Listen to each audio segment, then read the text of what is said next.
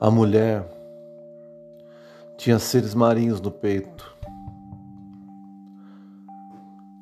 Molhava sua bênção, andando sobre as águas onde o coração uma vez fora. Nesse momento, a folhagem dos homens tornava-se cardumes amorosos. A decidir se destacam da pele íntimos mundos.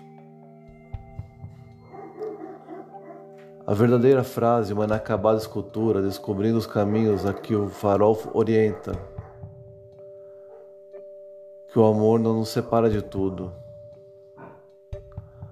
É tão bonito parir, como é bonito ver você como onda.